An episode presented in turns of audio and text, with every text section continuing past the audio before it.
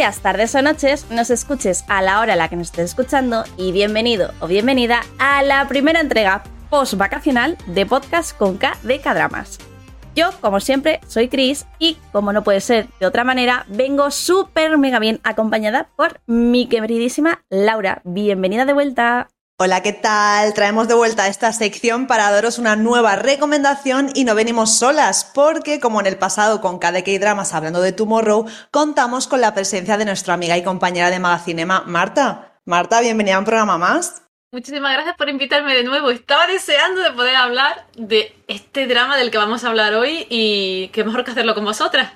Es mejor que hacerlo contigo, Marta, hay que decirlo, porque siempre es un placer contar contigo para hablar de dramas, porque vamos, tienes una mm, sabiduría, en este caso, tremenda, no te voy a engañar. Bueno, no solamente en este campo, pero en especial en este campo, que es cuando hablamos contigo, yo siempre me quedo anonadada. Pero bueno, Marta, lo dicho, es un placer, vuelves de nuevo como invitada súper mega especial y ya sabes que nosotras estamos súper encantadas de seguir haciendo este tipo de cosillas contigo, ya sea en el futuro, más adelante, cuando vaya surgiendo. Bueno, pues dicho esto, vamos a pasar ya a la chicha del, asunto y es que como siempre, eh, al principio del programa no va a haber ni un solo spoiler, ¿vale? Simplemente vamos a hablar un poquito de la trama del drama que os vamos a hablar hoy, de los personajes, de, bueno, esos actores que les dan vida, pero no os preocupéis porque si luego queréis que entremos en detalles, entraremos después de toda esta información. Dicho esto, Laura, ¿de qué vamos a hablar hoy? Pues hoy vamos a hablar de Una abogada extraordinaria, otro drama que seguro ocupa su lugar entre los favoritos del año de mucha gente y no es para menos porque es maravilloso. Dicho esto y brevemente, ¿de qué trata esta serie? Bueno, pues como es habitual, empieza mostrándonos a nuestra peculiar protagonista Uyonu, la cual está obsesionada con las ballenas y todo lo relacionado con ellas. Decir también que ella tiene 27 años, es un genio, se graduó en la prestigiosa Universidad Nacional de Seúl, así como en la Facultad de Derecho, pero, sin embargo, una de las cosas que la caracterizan es que le es difícil la interacción social, ya que padece de trastorno de espectro autista con todo lo que ello conlleva, tendrá que lidiar con distintos casos y situaciones que se le presentarán a lo largo de su vida laboral y personal. Y dato importantísimo para finalizar, se ha confirmado una segunda temporada supuestamente para el 2024, así que se celebra. Estas noticias siempre son bienvenidas y después de la gran acogida que ha tenido en la primera temporada, la verdad es que lo celebramos por todo lo alto. Bueno, Laura, dicho esto, vamos a pasar ahora a hablar de su maravilloso elenco y como no podía ser de otra manera, tenemos que empezar hablando de la maravillosa abogada interpretada por Park Eun-bin. Cabe destacar que la actriz se tomó su tiempo para aceptar el papel de Woo Jong-woo, sin embargo, la espera mereció totalmente la pena. Aunque la reciente serie de Netflix es su último papel, también la hemos visto destacar en hasta 30 dramas entre los que se encuentran el éxito de The King's Affection, que lidera junto con nuestro queridísimo Rowan de SF9 y además le otorgó el papel de mejor actriz. Do You Like Brands, Hot Stuff League o Hello My Twenties, que son protagonizados por la actriz y también se encuentran disponibles en Netflix. Bueno, y pasando a Jun Bae-soo, que hace el papel de su padre, poco podemos comentar sobre él, ya que es un hombre muy reconocido en Dramaland con una filmografía súper extensa, tanto en dramas como en películas. Pero voy a destacar el fenómeno zombie Estamos Muertos, Mr. Queen y The King Eternal Monarch, que sabéis que aquí somos fieles defensoras de esta serie y por supuesto de Limino. Amén, Limino, amamos. Bueno, y pasamos a un personaje que no podemos obviar y es, sin lugar a dudas, su alocada amiga Don Gurami. Lo digo así porque yo, mm, si, lo si, lo tengo que decir rápido, lo tengo que decir al ritmo del challenge de TikTok y no, no voy a hacer el ridículo aquí en este, en este podcast, lo siento. bueno, pues a ver, la actriz que da vida a esta chica es Jung Hyo-yoon, que a pesar de no contar con tantos dramas a su espalda, actualmente está protagonizando la comedia de romance escolar Returning Student Straight A But F in Love. Y pasamos ahora a Kantaeo, ese chico que nos ha enamorado con su presencia y sobre todo con su sonrisa. A este actor lo podemos ver en The Tale of Nokduk, donde de hecho por él ganó el premio a Mejor Nuevo Actor, y también en los dramas de Run On y Doom at Your Service. Como curiosidad, decir que aparece en un vídeo musical de Sunny, de Girls' Generation, además de otro de Hello Venus. Y por último, hay que mencionar que se nos va el servicio militar, que lo vamos a echar mucho de menos, pero tenemos tiempo para vernos toda su filmografía antes de que vuelva a conquistarnos en la segunda temporada de La abogada. Se nos va la guerra, como dices tú, Laura. Otra de las actrices que ha ido ganando cada vez más popularidad es Ha Jung-kyu. Aunque la hemos visto recientemente como compañera de trabajo de Woo Jung-woo, también hemos visto a Jung-kyu en otros dramas como Hospital Playlist, tanto en la primera temporada como en la segunda, o en la película Madre Hija, en la que comparte protagonismo junto a la gran Kim Jung-jun, una de las ayumas por excelencia de los K-dramas coreanos. Y seguimos con Kang Ki-young, el cual tiene el papel del abogado jefe. Me alegra que este hombre haya levantado pasiones en este drama porque es un actorazo muy apañado y ya no me refiero solo a físicamente, que también, sino por cómo trabaja. Lo hemos podido ver, por ejemplo, en muchos dramas como What's Wrong with Secretary Kim, nuestra querida secretaria Kim, que siempre la nombramos, I'm Not a Robot, Tunnel o W2 Worlds. Seguimos hablando de abogados y en este caso saltamos a otro de los compañeros de nuestra querida abogada, Ming-woo, interpretado por Yu Jong-kyu. A este actor le hemos visto dentro del reparto de ambas temporadas de Yumi's Cells, así como en Happiness, DP y la famosísima My E.T. is Gangnam Beauty, protagonizada por nuestro querido Cha Unu de Astro. Y pasando a una veterana, llegamos a Jin Kyung, donde en su filmografía tiene muchos trabajos interesantes, como por ejemplo Luca The Beginning, Pinocchio, Oh My Venus, Romantic Doctor Teacher Kim o Melancolía. Este último K-drama recuerdo que lo metí en mi top del año pasado y esta actriz hace el papel de mala malísima y hay que decir que le pega totalmente con esa cara que tiene. Actualmente la podemos ver en el drama de animación Love in Contract, protagonizado por Park Min-yoon, Go Kyung-pyo y Kim Jae-young. Y para terminar hablando del elenco, no podíamos dejar en el tintero a la maravillosa Baek Ji-won. Y es que si tenemos que hablar de ella, podríamos hacer un podcast entero dedicado a su carrera. Además del éxito de Netflix, hemos podido ver a la actriz en Snoop Racket Boys, Mad for Each Other, también conocido como Un Amor Loco, Once Again, Awaken o How to Buy a Family, entre muchos otros. También aparece la serie Do You Like Browns junto a Park Eun-bi, nuestra querida abogada, y ha hecho una aparición especial en el drama Misty Pop Up Bar, que también se encuentra disponible en Netflix. ¿Y quién está al mando y en las sombras de este entrañable drama? Pues por una parte tenemos a Join Sig como director, que debutó en 2004 con el drama Into the Storm, el cual parece trata sobre un enfrentamiento entre hermanos por amar a la misma mujer. A los dos hombres y un destino. Lo siento por el literal que cuando leí la sinopsis me vino a la mente esta canción. Pero bueno, por otro lado, comentar sus trabajos más recientes, que son la famosa serie de acción Vagabond, protagonizada por Lee Seung-gi y Susie, y también a destacar Doctor Romantic y sus continuaciones, que hace unos meses ya tuvimos la confirmación de una tercera temporada. Y pasando al tema guion, como guionista tenemos a Moon Ji-won, que empezó en 2019 con la película Innocent Witness, muy recomendable por cierto, y luego ya el drama de la abogada extraordinaria. A pesar de ser guionista, hay que decir que en 2017 fue directora de Nose Nose Nose Eyes, un corto de terror protagonizado por Lee Yu-yong, la cual participa en The School Nurse Files, y el famoso Oh Yun-se, que lo hemos visto en innumerables dramas, como por ejemplo Está bien, no estar bien y The Good Detective. Y bueno, ahora que ya os hemos dado una ficha más que completísima sin spoilers, toca sacar la chicha, lo que nos gusta. Así que si todavía no has visto una abogada extraordinaria, pon en pausa este programa y vuelve cuando la hayas terminado porque vamos a hablar de lo que más nos ha gustado en líneas generales. Y ya que hemos estado todo el rato hablando Laura y yo, te cedemos a Marta, a ti, un ratito la palabra para que también puedas empezar. Así que cuéntanos, ¿qué es lo que más te ha gustado de la serie? Bueno, pues mm, la verdad es que creo que lo que más me ha gustado ha sido el dinamismo que tiene la serie y el hecho de que se trata de una serie que no se ha visto antes, ¿no? Al menos no con estos parámetros. Es bastante curioso porque sí vimos ya The Good Doctor, tanto si eres fiel seguidor, ¿no? De las series americanas como si lo eres de las series coreanas, pues te suena, porque aquí en España se ha emitido la versión americana bastante.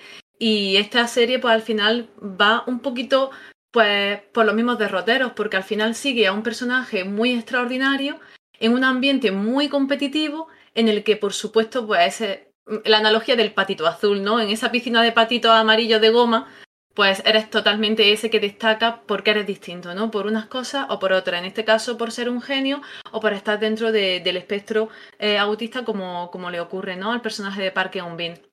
Y dicho esto, aprovecho y os comento que ya decía ahí al principio que va a haber una segunda temporada de esta serie en unos años cuando probablemente los protagonistas, algunos de ellos vuelvan del servicio militar, pero es muy curioso porque visto lo bien que ha ido en Netflix esta serie, se va a hacer la versión americana. Y se va a llamar, creo, The Good Lawyer, si no recuerdo mal. ¿Qué dices? Me acabo de entrar ahora mismo en primicia.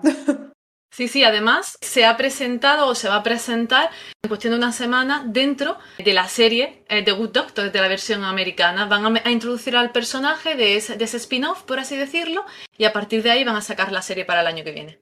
Estoy alucinando, no tenía este dato y muchas gracias Marta, ¿ves? Por eso me gusta que vengas, porque siempre nos regalas este tipo de cosas, de datos extra, que la verdad siempre son mega bienvenidos. Va a ser curioso sobre todo porque el éxito que está teniendo esta serie eh, nos permite, ¿no? Pues primero que se abra a otros mercados, que se abra a otra audiencia y que se trate el tema, porque yo creo que quizá lo más importante de Abogada Extraordinaria es que por fin en Corea se está hablando de algo de lo que no se hablaba antes. Y eso que ya hemos visto y ha habido películas como por ejemplo Innocent Witness que ha tratado eh, la temática ¿no? de, un personaje primario, principal dentro de la trama, con, dentro del espectro autista, pero es muy curioso ver cómo poco a poco parece que eh, Corea se va abriendo un poco ¿no? a, esas personas o a esa diversidad humana que, hay ¿no? en toda sociedad. Y es bueno pues que eso se haga tan viral que se represente en otros países con otros tipos de casting y con otras problemáticas que también se dan en el resto de, lugares. Bueno, rescatando lo que ha dicho es al principio, Marta, que sé que tú tienes más idea, la actriz tardó un año en aceptar el papel y bueno, de entrada ella no quería aceptarlo, ¿no? Y a todo eso también decir que por vuestra crítica de Magacinema me he enterado que está basada en un personaje real. ¿Puedes contarnos esto? Sí, está basado en un personaje real y además ha tenido repercusiones que han mostrado luego personajes o personas mm, reales que tienen la misma profesión y que también están dentro del espectro autista. Es muy curioso. Está basado en una persona que es una zoóloga que se llama Temple Grandin y está basado pues en su vivencia, en, las dificultades que tuvo desde joven y en cómo se ha abierto paso ¿no? a nivel profesional. Entonces se basa en, ese, en esa persona y luego ha habido mucha repercusión en medios y ha salido ya gente que por fin ha, podido ¿no? alzar un poco la voz y dar a conocer sus casos y resulta que en Estados Unidos hay una abogada que está dentro del espectro autista y que se dedica, pues lo mismo que nuestra protagonista, ¿no? A, estar en, juicio y, demás. Entonces es muy curioso ver cómo sí que todas las series representan a alguien, ¿no? Por así decirlo. Lo que pasa que, claro, siempre se centran en lo mismo y al final, pues nos quedamos en un circulito muy pequeño.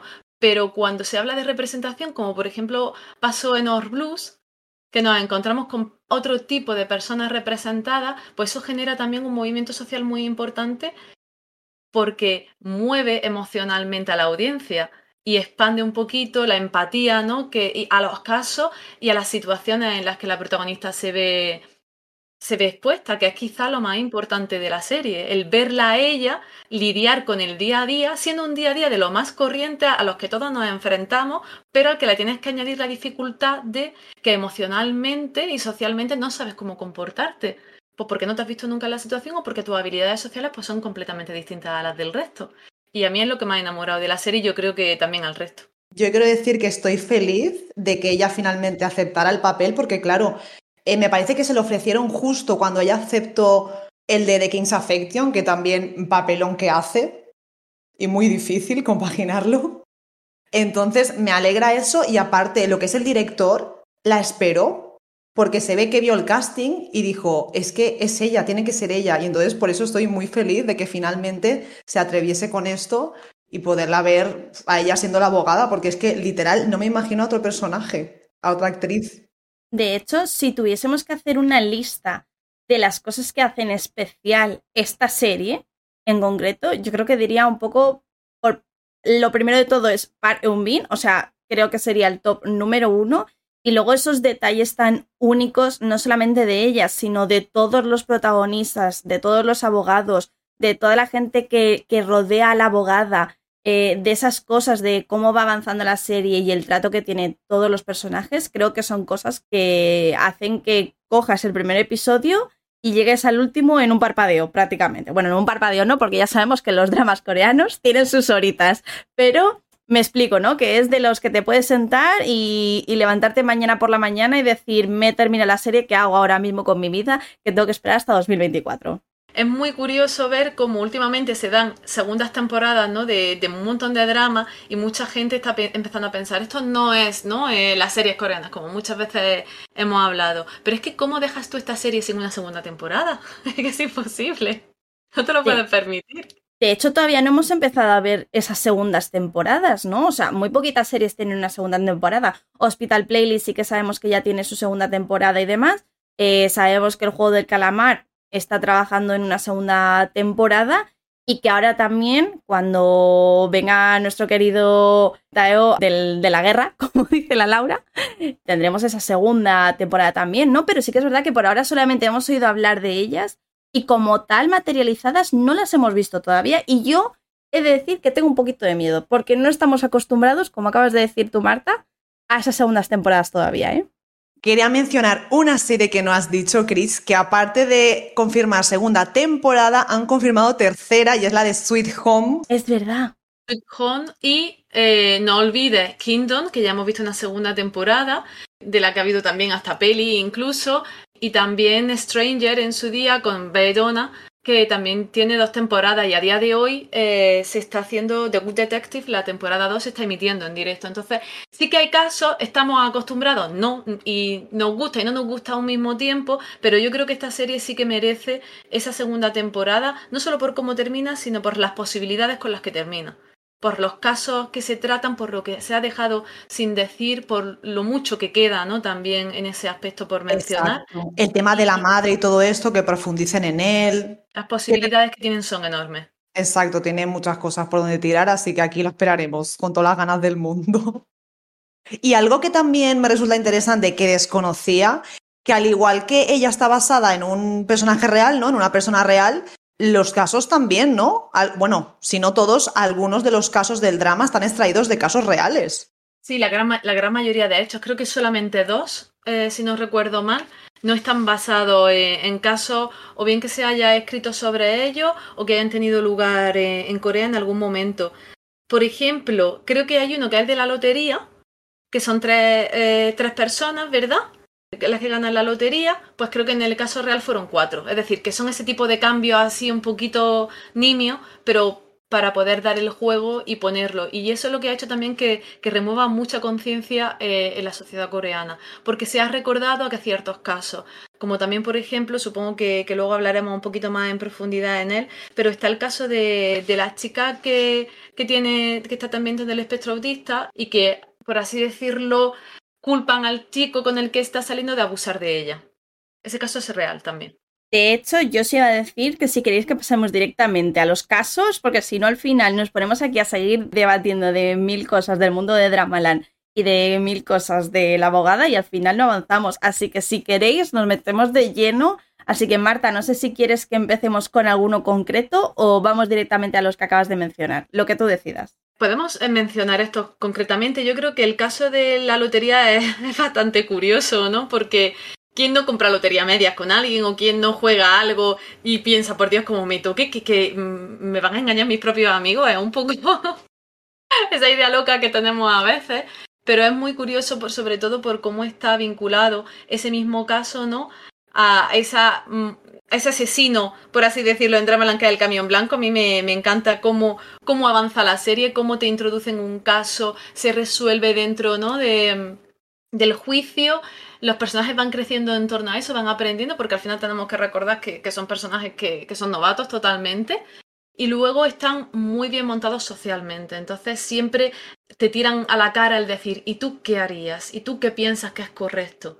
De hecho, hablando fuera de micros contigo sobre la lotería, yo he descubierto que hay gente que firma los, boletos de, la lotería por detrás. O sea, yo me he quedado loquísima. Pero volviendo al tema de los casos, he de decir que es, eso es, o sea, eh, totalmente de acuerdo que al final algo que a mí siempre me gusta destacar es la evolución constante de los protagonistas y de los personajes que los acompañan. Y tal y como has dicho, a medida que vamos viendo un caso, otro caso, otro caso, vas viendo cómo mejoran, cómo evolucionan, cómo la cagan y se levantan.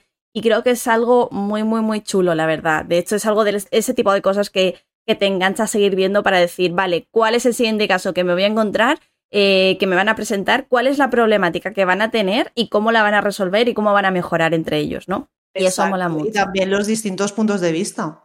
Justo, porque al final, como ha dicho antes Marta, son todos abogados en prácticas y claro, todos vienen recién salidos de la carrera y tienen su forma de interpretar cada una de las cosas que pasa y de las leyes y de todo, ¿no? Entonces es, muy, muy, muy curioso, ¿no?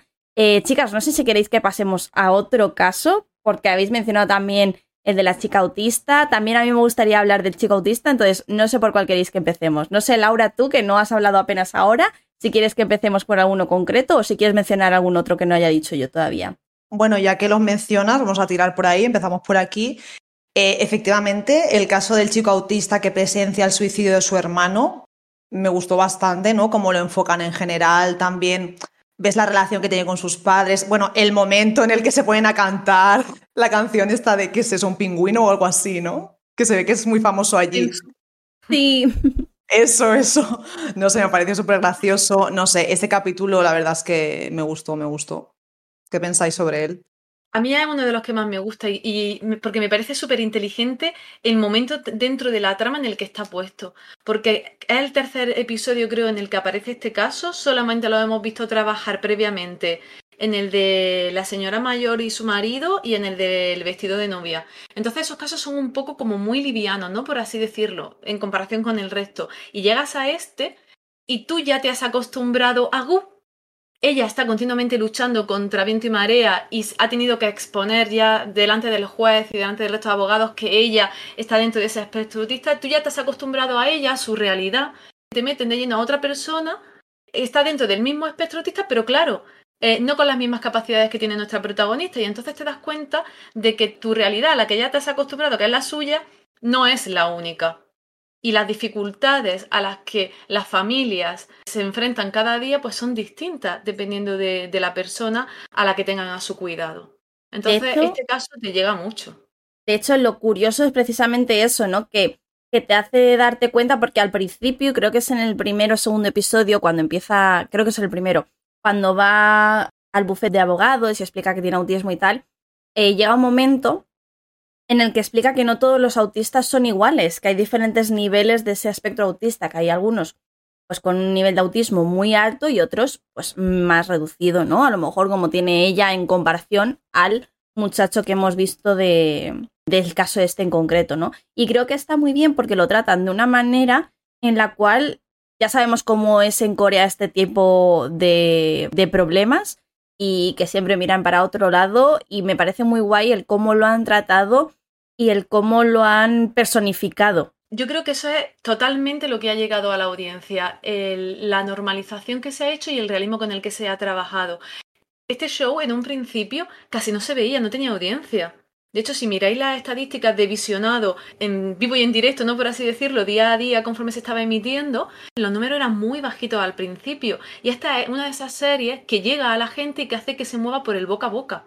Es la típica serie que llega a la oficina, que llega a casa y dice, tienes que ver esto, sí o sí, han dicho esto, han hablado de esto. Mm. Y la gente empieza a verla, empieza a verla y empieza a crecer la bola y la bola se hace enorme hasta llegar a, pues claro, a una audiencia, unos ratings de audiencia súper elevados, pero ya hacia el final, ¿eh? Lo cual ha sido pues muy curioso. También te digo, Marta, que la serie también ha tenido un pequeño hándicap en su contra, y es que, si no me equivoco, era la primera serie de una cadena totalmente nueva. Entonces, claro, jugaba también eso en contra, que al final estamos acostumbrados a los dramas de la TVN, de KBS, SBS y demás, que son cadenas, pues muy famosas con unas programaciones ya a las cuales todo el público allí en Corea están acostumbrados y creo que eso también es algo que al principio jugó en, en su contra. Pero yo creo que han sabido, pues al final, apostar muy bien por una serie tremenda, que al final es lo que has dicho tú, poco a poco ha ido aumentando esos niveles. Ha sido por, yo creo, mm, eso, por los casos, la importancia que se le da a los personajes y el carisma que tienen todos los protagonistas. Todos y cada uno de ellos. Este caso, el de Pensú, es muy, muy duro, igual que lo es el otro que comentaba antes, que comentábamos de las chicas que la madre pues cree que han abusado de ella y que se encuentra en una relación en la que no debería, ¿no? De estar. Y este capítulo es durísimo porque cuando la protagonista tiene momentos a solas con, con las chicas y las dos se ven reflejadas la una en la otra, le hace pensar, ¿no? Totalmente eh, si, si son capaces o si en algún momento van a poder amar y ser amadas y que la sociedad se lo permita, ¿no? Sin ver nada extraño en ello. Totalmente de acuerdo contigo, Marta.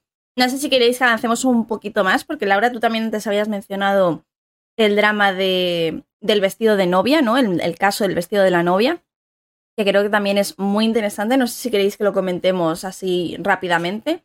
Mira, es maravilloso, sobre todo el final. O sea, resulta que se va a casar y por no sé, bueno, por no sé qué no, por un fallo de, de, allí, ¿no? De la gente que te pone el vestido porque se ve que se rompió no sé qué y sacaron otro parecido, pero evidentemente pues no tenía las mismas medidas, ¿no? Que él tenía el anterior. Y vamos, que están dando y a la chavala se le ve todo. Y bueno, toque se le ve que se le ve el tatuaje este que era un tatuaje rollo budista o algo así, ¿verdad? Budista. Uh -huh. Que casi le da una pechusque al, al cuñado, o sea, al cuñado no, perdón, al suegro. Al suegro. Bueno, al suegro, que luego llama suegro. No sí, sí, sí. Madre mía, la que se lía. Ese también me pareció muy curioso y sobre todo eso al final, porque se estaba casando con una persona que no quería y al final dice, mira, que la persona a la que quiero es esta chica que, vale, sí, ha sido mi amiga durante toda mi vida, pero es más que amiga y se van a ir las dos de la mano y se quedan todos flipando en el juzgado. La verdad es que me pareció un plot twist maravilloso. También hay que mencionar que es que en Corea está bastante normalizado en las familias eh, ricas, todavía, por desgracia, esos matrimonios todavía concertados, ¿eh? que es que nos suena algo de, de hace dos siglos o tres, pero esto en Corea, entre los ricos, se sigue viendo es algo muy fuerte. Y también, por otro lado, el que se vaya con una chica también no es del todo visto allí en Corea, todavía, por desgracia. El shock, totalmente, total. En este capítulo a mí me encantó el cierre. Dije, de verdad, qué tripas tiene la, guionista, me encanta la guionista. Es que este show tiene eso, que estás continuamente sorprendiéndote y lo mejor de todo es el nivel de, aceptación que, tiene, es decir, que la gente está dispuesta, está predispuesta y dispuesta a ver este tipo de, de series y a ver guiones que son complejos, que son bonitos, que son empáticos y que no necesitan de villano. Y a mí esa es una de las cosas que más me gusta de, de esta serie, porque no sé si os habéis dado cuenta que a lo largo de todo el recorrido de los episodios y de los casos, realmente no hay un malo. Porque no se expone como tal. Entonces no es, no hay personajes enfrentados, sencillamente hay personajes conviviendo en un día a día y luchando por tener una vida un poco mejor. Y al final, pues sí, se puede llegar a un juicio, pero esas dos partes siempre se, se es consciente ¿no? de, de lo que está bien y lo que está mal en todo momento. Y eso es con lo que tú juegas. Pongamos, por ejemplo, para esto, ¿no? En ese caso de ser bueno o no ser bueno, el caso de la madre norcoreana. Ese caso es durísimo también. Y al final es ese fiscal o ese Estado no luchando o poniéndose en contra de, de, una madre que lo único que intenta es estar el mayor tiempo posible con su hija, que crezca lo suficiente para que no se olvide de ella. A ver quién no se le toca la fibra sensible con el caso de la madre norcoreana. Creo que fue uno de los casos que más me sorprendió, ¿eh? Sí, a mí también. En general todos me gustan, en mayor o menor medida, pero la verdad es que estuvo muy bien. A mí me gusta sobre todo este caso por ver a las dos abogadas trabajando juntas y por el nivel de sororidad que se genera, por el dinamismo, la dinámica que hay entre ellos y cómo crecen los personajes. Me gustó mucho este episodio porque además es el sexto, está casi que ahí en el medio y además meten pues casos de abuso doméstico, ¿no? Y, y, de cómo la gente que intenta mejorar su vida cruzando la frontera, pues no se encuentra siempre todo lo protegida que, que debiera, ¿no? Con todo lo complicado que también tiene que ser eso de tratar allí en Corea. Totalmente, exactamente. Pero bueno, quiero destacar sobre todo un caso en especial que me parece a mí que es el favorito de Marta también, el de Chris no lo sé, y es el del señor este, que no me acuerdo el nombre del actor, que lo vemos en DP, que es que Hyo es maravilloso. Ku Hyo Kwan se llama ese señor. Ese mismo, pues me encantó. El caso del hombre que secuestra un autobús de niños para liberarlos. O sea, Me gustó muchísimo. Y luego también cuando acuden todos los niños, cuando va la abogada con el otro, como a interrogarles o a decirles tal, no sé qué, para cerciorarse de que realmente estuvieron con él por pura voluntad, por mucho que fuese un secuestro, ¿no? Y como ves luego, pues mm, la que estaba liada en el colegio este, que apenas tenían tiempo para comer, que siempre estaban estudiando, vamos, como si fuese una cárcel. O sea que yo estoy con él. De hecho, a mí lo que más curioso me pareció de todo es que es el vivo reflejo de la sociedad coreana. O sea, todos en general reflejan de alguna manera u otra la sociedad coreana. Y a mí esto me alucinó. Me alucinó el hecho de que, de que los niños no tengan vida para ser niños. No, es que los niños no tienen vida. Eh, a día de hoy casi ningún niño tiene vida, ¿no? Incluso en España ocurre y, y, nos choca muchísimo. Pero es que en este capítulo, y no sé si lo recordáis, que los niños están comprando café. Hay un momento en el que están bebiendo café y comprando café súper pequeñito, súper pequeñito. Y entonces esto sí que es un ostión tremendo a todos esos padres, a toda esa, a esa sociedad que tiene a los niños metidos en el cole desde las 8 de la mañana hasta las 3 de la tarde y luego los meten en academias de 4 a 10 de la noche.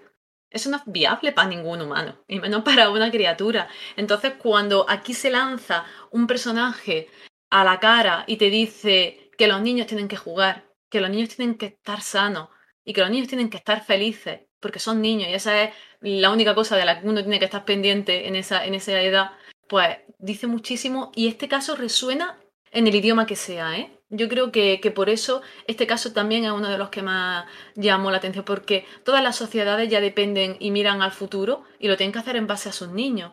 Y los niños que estamos criando no son niños felices, en la mayoría de los casos. Total, totalmente de acuerdo. No sé, chicas, si queréis que sigamos avanzando con los casos, si queréis que rescatemos alguno más, porque yo, si no, ya sabéis que yo voy directa a los finales. Y ya sabéis que me han encantado.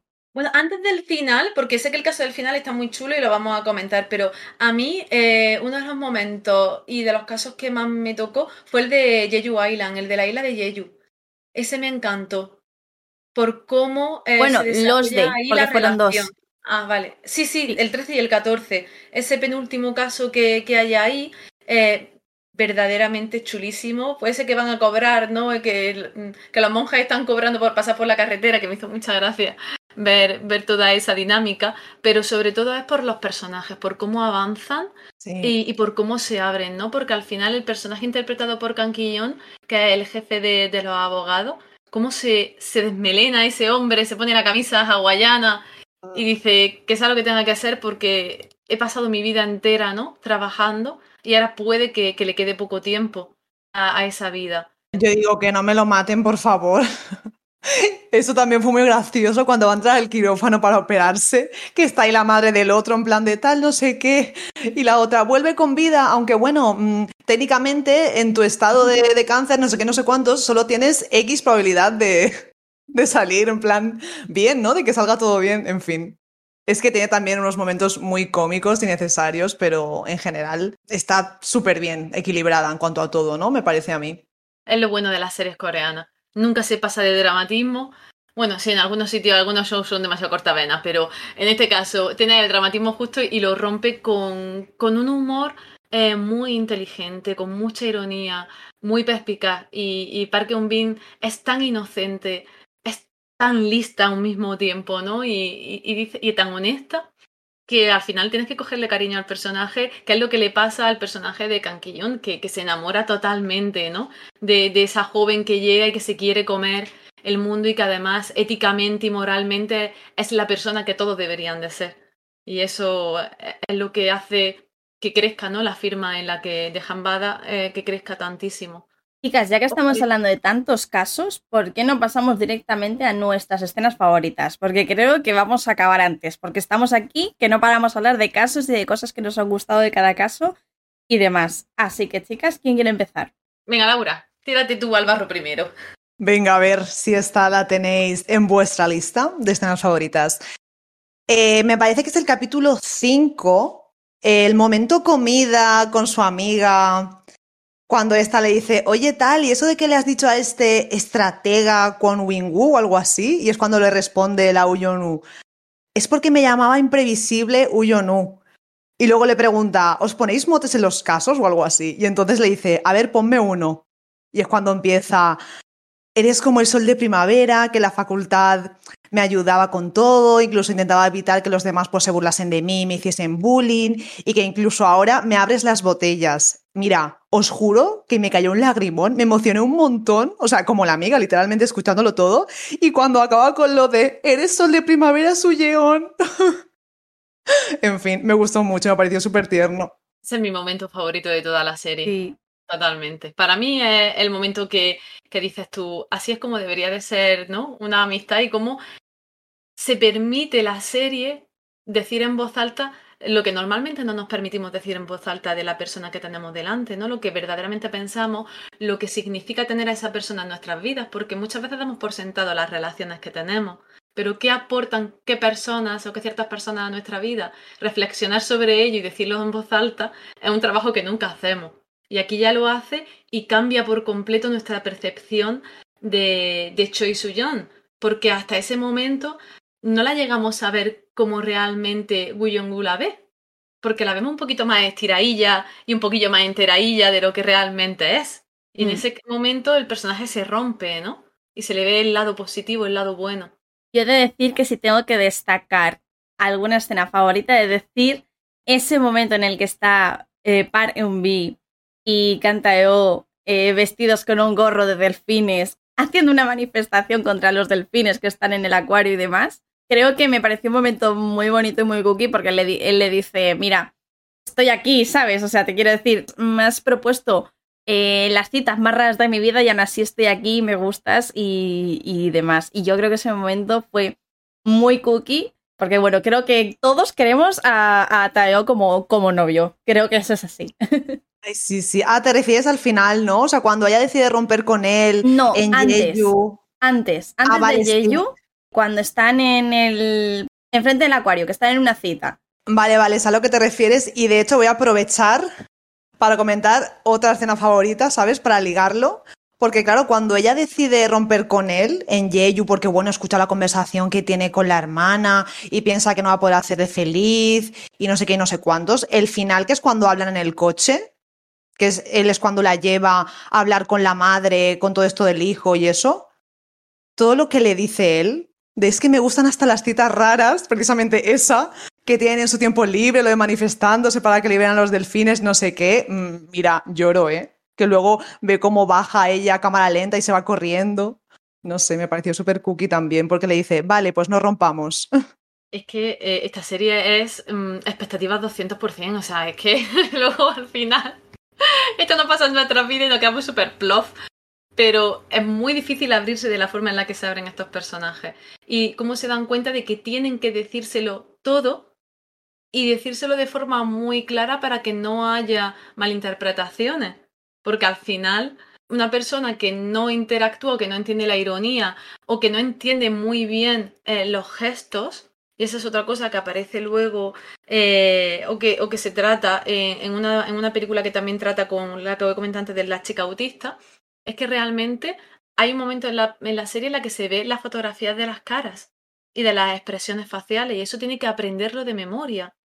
Y cuando ya sales a la vida, ¿no? Diaria y cotidiana, vas viendo que esas expresiones faciales hay veces que se puede llorar de felicidad.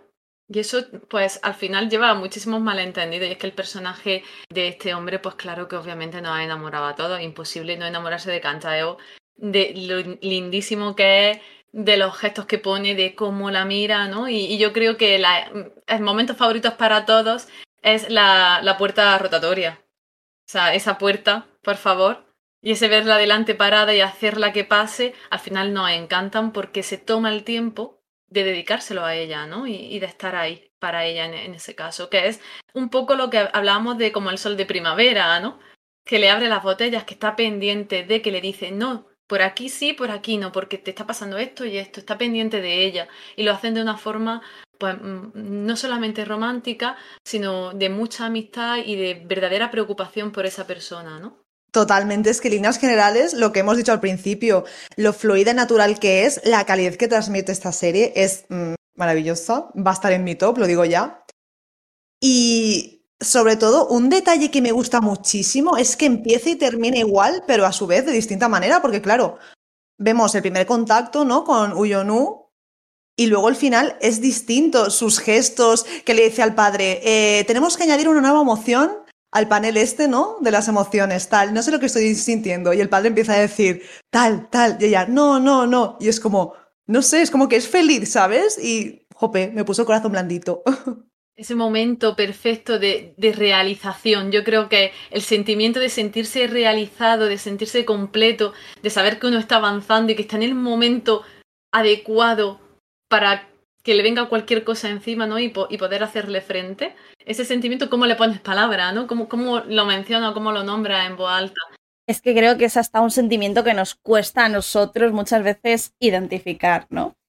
Y aprovechando que estáis hablando tanto de, personajes y demás, quiero coger y aprovechar ya para ir a la última parte y es un poquito eso, destacar a los personajes que creo que evidentemente creo que de la que vamos a hablar todas es Park Eun-bin, así que no sé si queréis destacar algún otro personaje que digáis, si no estuviese ella o aparte de ella, mi personaje estrella. Bueno, yo me quedo todos los días del año porque mi personaje favorito, independientemente de Park Eun-bin, porque a ella está a unos niveles estratosféricos y e-, ella es la serie, pero para mí es Kang Ki-yoon. Es que ese señor, si no fuese por él, ¿a quién pondríamos para acoger a, a Wu Yong-gu en, la firma de abogado. Es que no se puede buscar mentor mejor que ese personaje y cómo evoluciona el personaje me encanta. Es que lo vais, es que, vamos, la sonrisa en la cara. De hecho, al principio le tenía rechazo también hacia Wu Yong-gu, ¿no? Precisamente por todo esto del de, autismo y demás. Y poco a poco empieza a trabajar y aprender a trabajar con ella. Y creo que el cariño que ha tenido el propio actor con el personaje creo que es maravilloso. Yo iba a destacar al mismo porque eh, me fascina ese señor, lo quiero ver en más series. Y una cosa que no hemos mencionado y quiero mencionarla rápidamente, eh, ¿qué opináis del Enemies to Lovers un poco, no? Que hay entre la abogada amiga de ella y el otro, porque el otro, mira, le tira un asco al principio cuando intenta echarla de la firma de abogados y tal, y luego es como que de repente cambia, no sé, eso me pareció un poco mm, drástico, no sé cómo llamarlo. O sea, me gustó, evidentemente, pero me pareció un poco raro el cambio ese sí repentino. Pero bueno, quiero ver cómo se desarrolla la relación en la segunda temporada. Totalmente de acuerdo. Yo he de decir que no me pareció tan drástico porque yo creo que es el propio personaje el que de repente empieza a hacer acto de conciencia y dice, tío, estoy haciendo de menos a, a una abogada, a una compañera que sí, tendrá autismo y todo lo que quieras, pero es que es más lista que todos nosotros juntos, que sí, que hemos venido aquí a competir por un puesto de trabajo también pero es que la necesitamos. Yo creo que llega ya un punto en la serie en la que dice, la necesitamos dentro, eh, es una más del equipo y gracias a ella estamos ganando también un montón de casos, ¿no? Y creo que eso es una de las cosas, no la única, pero una de las cosas que mm, promueve, por decirlo de alguna manera, ese cambio en, en la mentalidad del personaje. No sé cómo lo veis vosotras.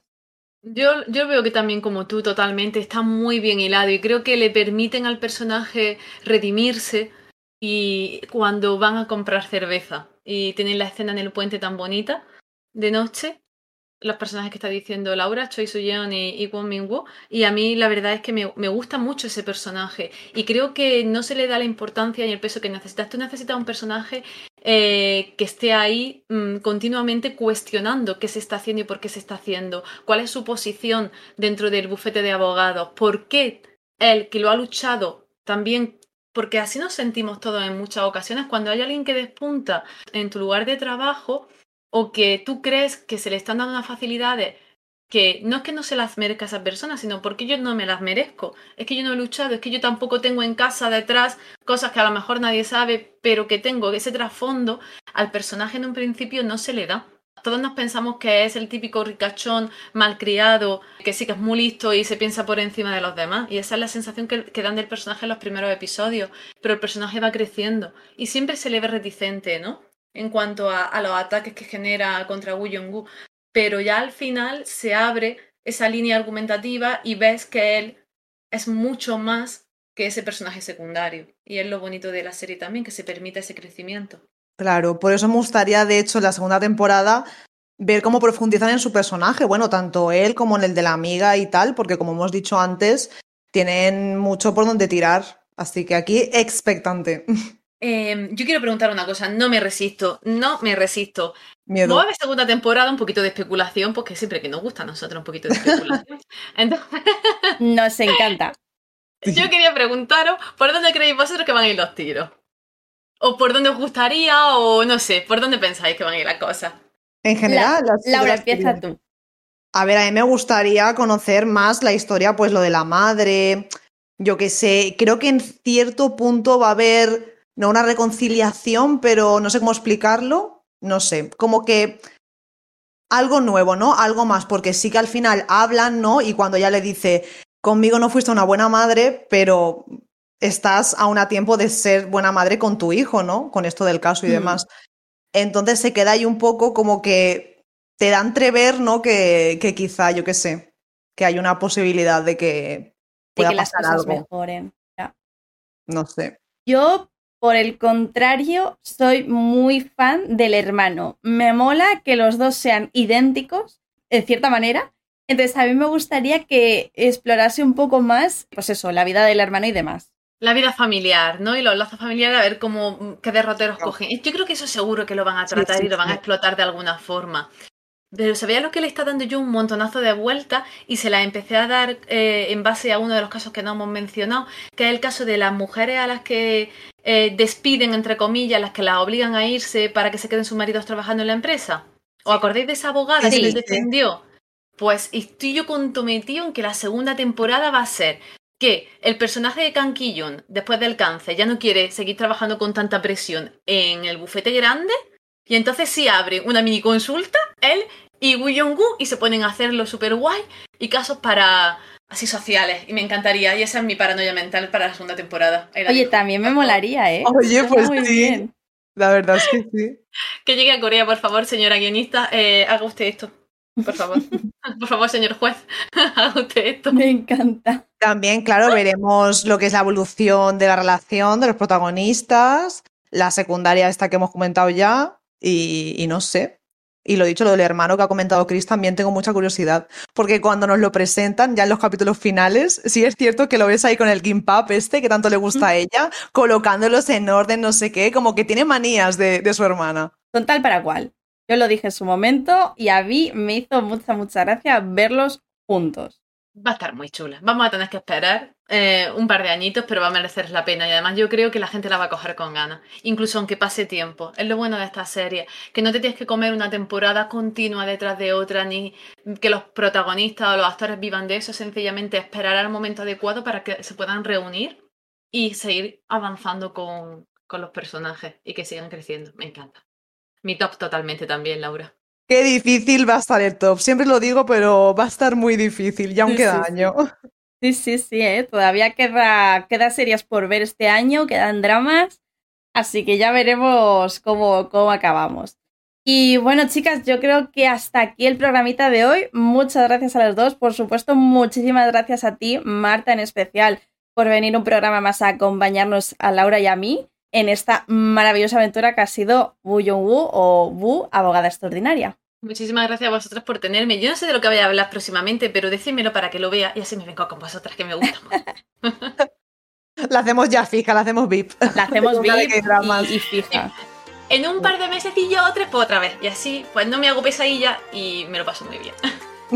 Encantada. Ya sabes que nosotras encantadas de tenerte.